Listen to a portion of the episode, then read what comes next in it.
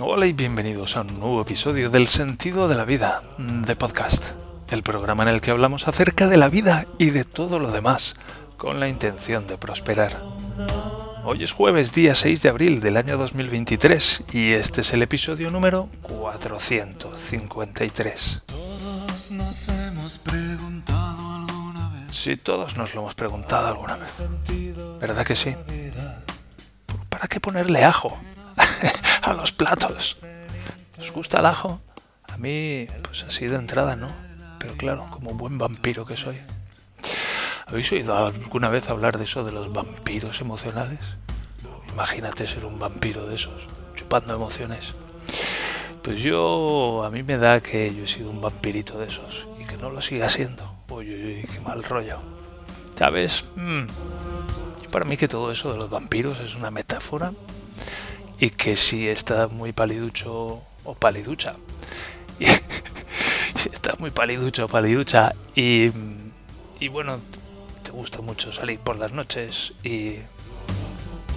No lo sé, no lo sé. Yo te dejo ahí, te dejo ahí la reflexión. Yo hace unos años me pregunté cuando oí esto de los vampiros emocionales y yo pregunté, ¿yo soy uno de esos? Y mira, me quedé como mínimo con profundas dudas. En fin, cosas así del sentido de la vida. Y bienvenidos a... Menuda entrada. Bienvenidos a un capítulo más. Muchas gracias por estar ahí en el sentido de la vida de podcast. Pero bueno, una de las cosas, no sé, no mola mucho eso de, hostia, soy un vampiro emocional, me cago en 10. Pero por lo menos nos da una oportunidad de cambiar y ajustar que lo importante. Imagínate que fuéramos vampiros emocionales durante 10 o 15 o 20 años más. Pues eso sería mucho peor que pasar el mal trago de darnos cuenta hoy y empezar a hacer ajustes. Y para mí que... Ah, ¿Cómo lo pongo? Mira, no tenía planeado esto, pero, pero me ha salido de dentro y lo voy a padrinar. Como que... Pongámoslo, vamos a simplificarlo como a mí me gusta.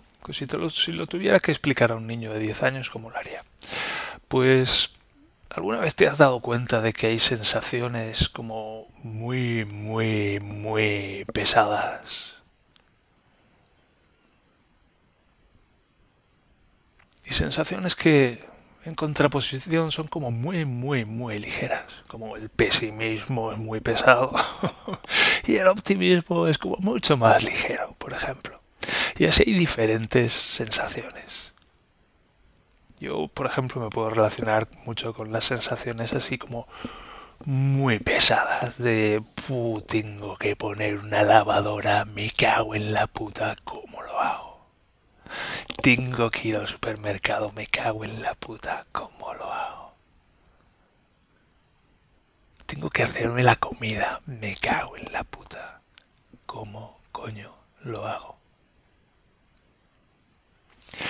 Y en contraposición, pues hay unas sensaciones muy diferentes que he vivido, he empezado a experimentar en los últimos años que son mucho más ligeras, del tipo, venga, me voy a hacer una sauna. O por ejemplo, cuando esta mañana me ha dicho, ayer mi mujer me dijo, oh, mañana por la mañana tengo que llevar bretzen, que son los lacitos estos de, de pan, que son muy típicos aquí en Baviera, tenemos, tenía mi mujer que llevarlos hoy a la guardería porque hay como un branch de um, Ostern que es Pascua. Y yo le dije, tranquila que encontramos una solución. Y últimamente me estoy sorprendiendo con estas sensaciones tan ligeras. Y esta mañana, mientras mi mujer y mi hijo desayunaban, yo he cogido la bici a uno bajo cero y he pedaleado tranquilamente hasta la panadería y he comprado los bretzels y los he pedaleado de vuelta, así como quien no quiere la cosa. Pues para mí esto es propio de un superhéroe tipo Superman. No vi la parte de la película en la que cogía la bici y se iba a comprar bretzels a la panadería, pero yo me siento un poco como Superman últimamente. Porque los últimos 15 años de mi vida han sido más bien de... estoy tumbado en el suelo agonizando y me estoy dando cuenta de que tengo la vejiga llena y tengo que ir al baño.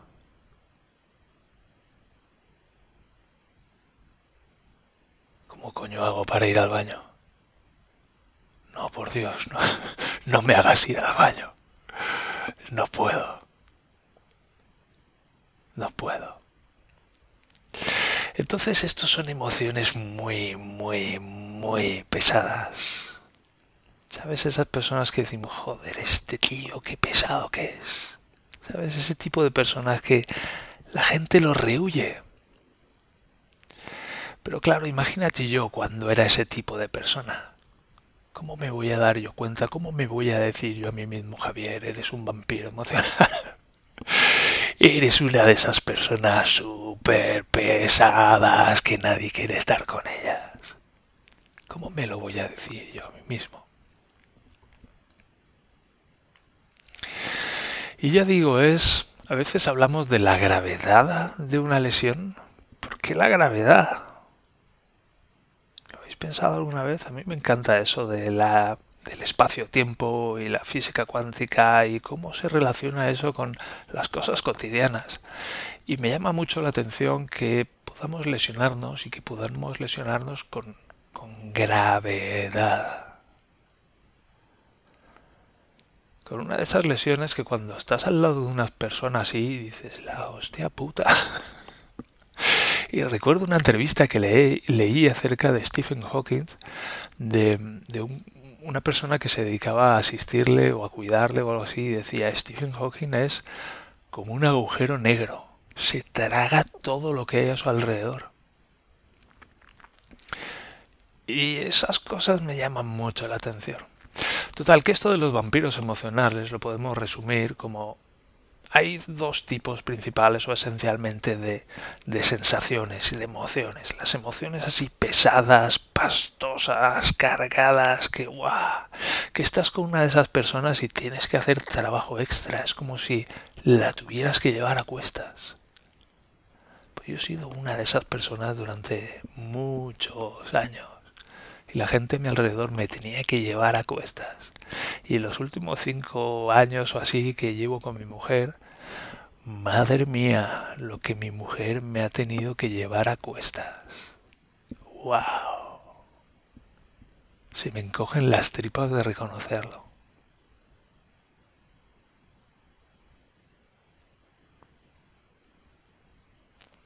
Y por otro lado hay ese tipo de emociones y sensaciones mucho más ligeras de me cago en la puta, mañana necesito unos breches para llevar a la guardería, no pasa nada, encontraremos una solución. Y esta mañana cuando me he levantado, oye, ¿te acuerdas eso de los breches? Mira, pues voy a coger la bici, me pego una pedaleada a la panadería y te los traigo mi mujer,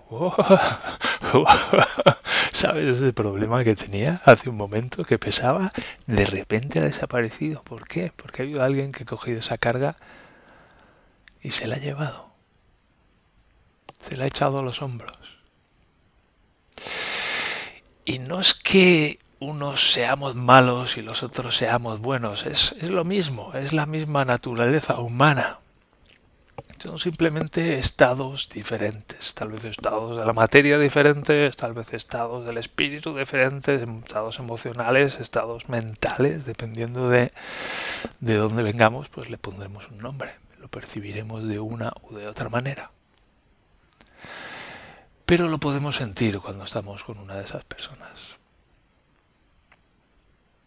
Y si alguna vez tienes que tratar con alguna de estas personas uh, que pesan mucho, pues ten en cuenta que esa persona tiene que cargar consigo misma todo el tiempo. Todo el tiempo. Que seguramente está profundamente herida y dañada. Y puedes ahí poner un poco de compasión, naturalmente protegiéndote a ti mismo, a ti misma, cuidando de ti, no haces ningún favor a la otra persona si te vas al hoyo con ella. Ah, tal vez es necesario poner algún tipo de límite sano, pero simplemente que te des cuenta de que hay diferencias, diferencias emocionales, diferencias de peso. algunas personas como que pesan más que las otras. Y ya digo, yo que vengo de ser alguien muy, muy, muy pesado, de estos que le encuentran pegas a todo. Todo es un problema. Yo he sido una, yo he sido una de esas, de esas personas. Yo he sido uno de esos problemas. Y afortunadamente a medida que me voy recuperando, pues empiezo a ser una persona del otro tipo. Y es mucho trabajo, es mucho trabajo transformar todo ese peso en helio. ¿Sabes eso transformar la mierda en oro? Pues esto sería como transformar el plomo en helio. Y bueno, la verdad es que se siente mucho mejor. Sintiéndose ligero, sintiéndose alegre, sintiéndose capaz, sintiendo que las cosas son fáciles. Sintiendo que todo se puede disfrutar de una u otra manera. Que hay solución para todo.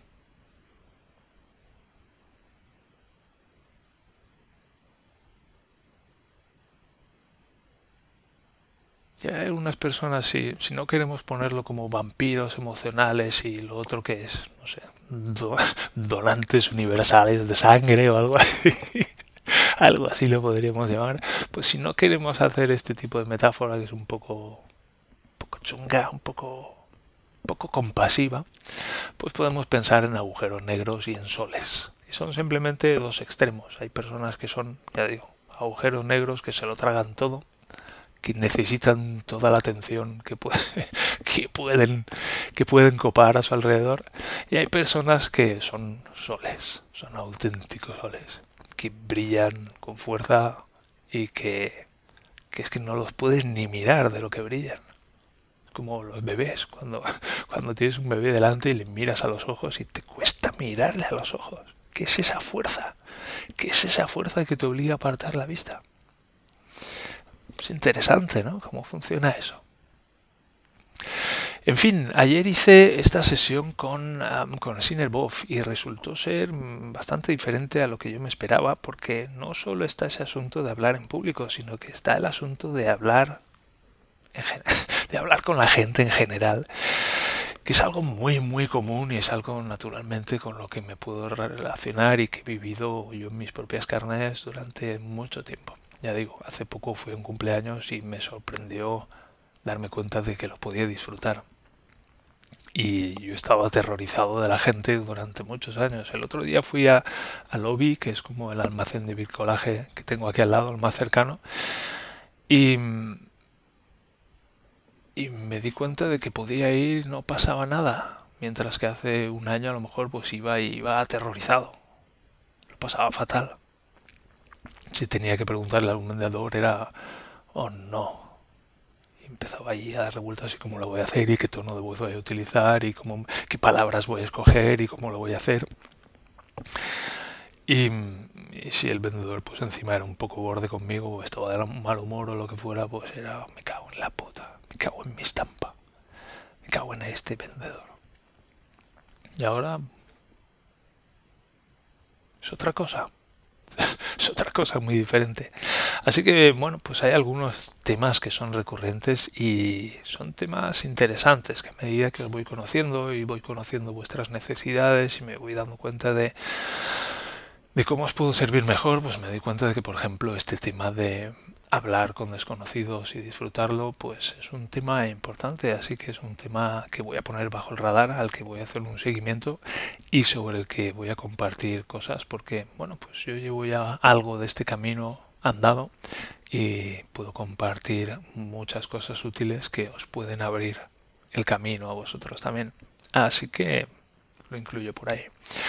Y hay algo que quiero mencionar antes de despedirme, que lo podemos lo podemos expandir en otro episodio, y es la idea del universo. pero, no del universo en general, sino la idea del universo como un metaverso actual. Es decir, metaverso es como, bueno, ya sabéis lo que es el metaverso, ¿no? Eso de que en el futuro, pues para acceder a Internet nos pondremos gafas de realidad virtual y nos conectaremos, entraremos en un mundo tridimensional y interaccionaremos entre nosotros y tal, tal, tal. Pero eso lo quedan como 10, 15, 20 años hasta que eso sea mainstream y esté en todas las casas. Queda mucho tiempo. Yo no sé si Zuckerberg se ha, se ha dado cuenta de eso, pero me parece que se está empezando a dar cuenta. Y ya digo, a mí me sorprendió hace no sé cuánto tiempo ya de que empezaron a salir las primeras gafas de realidad virtual así accesibles para el público en general, como las HTC, por ejemplo, la, las HTC Vive o cuáles eran. Eh, 10 años, 5, 5, 10 años. Y yo cuando las probé pensé, wow, esto en 5 años, máximo en 3 años están todas las casas. Pues mira, ¿qué han pasado? ¿5, 10? ¿En cuántas casas están? La mía no, y yo soy un puto friki.